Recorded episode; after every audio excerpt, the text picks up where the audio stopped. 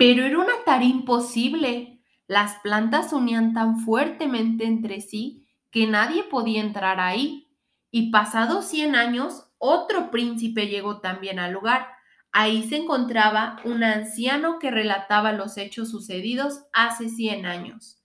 Detrás de este muro esconde una bellísima princesa. Ha estado dormida 100 años.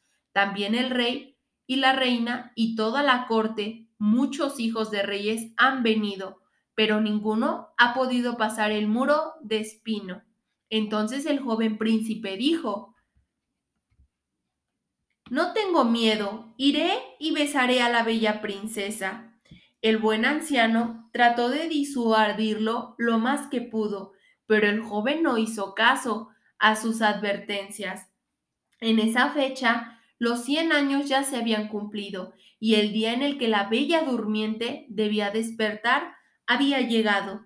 Cuando el príncipe, príncipe se acercó a donde estaba el muro de espinas, no había otra cosa más que bellísimas flores que se apartaban unas de otras dejando pasar al príncipe.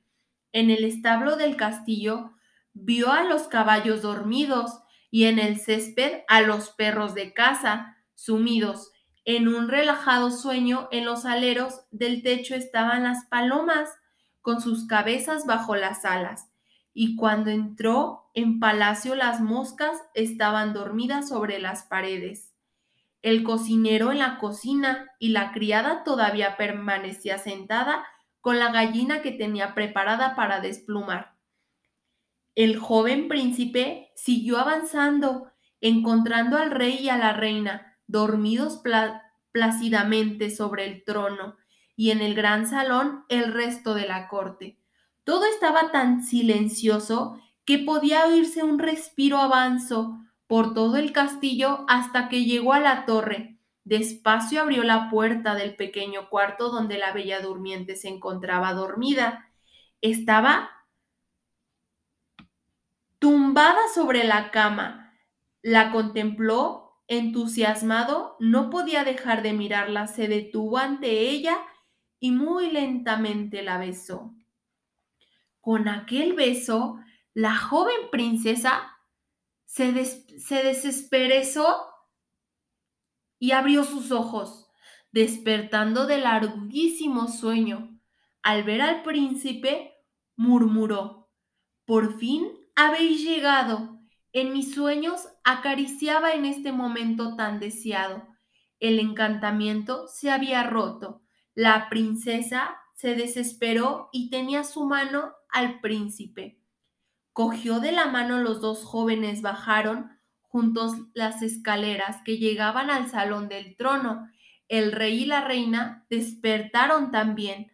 Toda la corte, todos se miraban con gran asombro. Los caballos en el establo se levantaron y se sacudieron. Los perros cazadores saltaron como buscando su presa. Las palomas en los aleros del techo sacaron su cabeza de debajo de las alas, miraron alrededor y volaron al cielo abierto. Las moscas de la pared revoltearon de nuevo. El fuego del hogar alzó sus llamas. El cocinero y el pinche empezaron de nuevo a cocinar y la criada desplumó la gallina dejándola lista para el conocido. Al cabo de unos días, el castillo hasta entonces, inmerso en el silencio, se llenó de cantos de música y de alegría y risas. El rey y la reina, aceptando al puesto príncipe que había despertado a la princesa de su profundo sueño, decidieron celebrar una gran boda y así vivieron todos felices por largos años. Y colorín colorado, este cuento se ha acabado. No obstante, el día que cumplía los 15 años la princesa acudió a un lugar del castillo que todos creían deshabitado y donde una vieja sirvienta desconcedora de la prohibición del rey estaba muy ocupada hilando su luna. Buenos días, señora, dijo la princesa. ¿Qué está haciendo? ¿Qué es esa cosa que da vueltas y que suena como bella música? Estoy hilando, dijo la anciana, moviendo la cabeza. Por curiosidad, la muchacha le pidió a la mujer que le dejara probar. No es fácil hilar la lana, le dijo la sirvienta. Si tienes paciencia, te enseñaré. La maldición de la hada estaba a punto de cumplirse. Al querer hilar rozó el uso y se pinchó el dedo. La mágica sentencia se había cumplido. En cuanto sintió el pinchazo, cayó sobre una cama que estaba allí, entrando en un profundo sueño. Es como si el tiempo se hubiera detenido. Ese sueño se hizo extensivo para todo el territorio del palacio. El rey, la reina, quedaron también dormidos, y toda la corte con ellos. Los caballos también se durmieron, en el establo los perros, en el césped, las palomas en los aleros del techo, las moscas en las paredes, incluso el fuego del hogar que ardía calentando los pucheros quedó sin calor. Los cocineros y su pinche quedaron dormidos también. El viento se detuvo en los árboles cercanos. El castillo no se movía ni una hoja. El tiempo parecía haberse detenido realmente. Alrededor del castillo, sumergido en el sueño, empezó a crecer como por encanto un extraño y frondoso bosque con plantas, trepadoras y espinosas que lo rodeaban y cubrían totalmente de modo que nada de él se veía ni siquiera la bandera que ondeaba en los altos del castillo. Pero la historia de la bella durmiente que así la había llamado, se había divulgado por toda la región del de la manera que de vez en cuando los hijos de los reyes llegaban y trataban de atreverse el muro queriendo alcanzar el castillo. El cuento La Bella Durmiente. Vivían en un lejano país hace muchos años un rey y una reina. Cada día se decían, Ay, qué felices seríamos si tuviéramos un niño. Un día que la reina estaba junto a un estanque, saltó una rana a la tierra y le dijo, Tu deseo se verá realizado y antes de un año tendrás una hija. Lo que la rana dijo se hizo realidad y la reina tuvo una niña.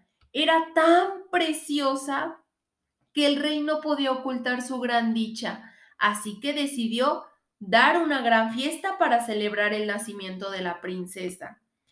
Invitó a sus familiares, amigos y conocidos, también a las hadas del reino, para que fueran amables y generosas con la niña. La fiesta se celebró con el máximo esplendor. Las hadas obsequiaron a la niña con increíbles y extraordinarios regalos.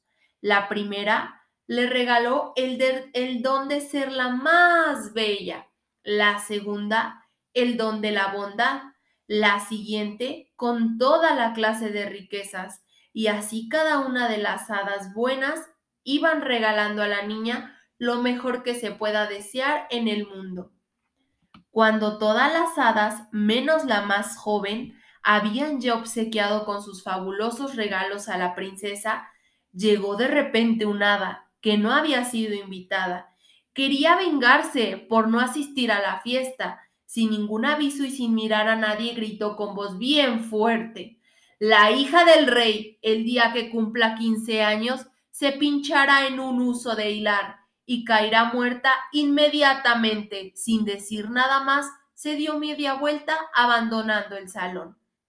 Todos quedaron desconcertados, reflejándose el disgusto en sus rostros, pero entonces la última hada que aún no había anunciado su regalo y aunque no tenía el suficiente poder para evitar la, la malvada sentencia, sí pronunció un encantamiento para disminuir la terrible condena y dijo, al pincharse, entraré en un profundo sueño durante cien años y solo un beso de amor hará que despierte. Pasaron los años y a la princesa se convirtió en la joven más hermosa del reino. El rey intentaba evitar el pinchazo que el hada malvada le había hecho a la joven. Por tal motivo, motivo dio orden para que toda máquina hilandera o uso en el reino fuera destruido.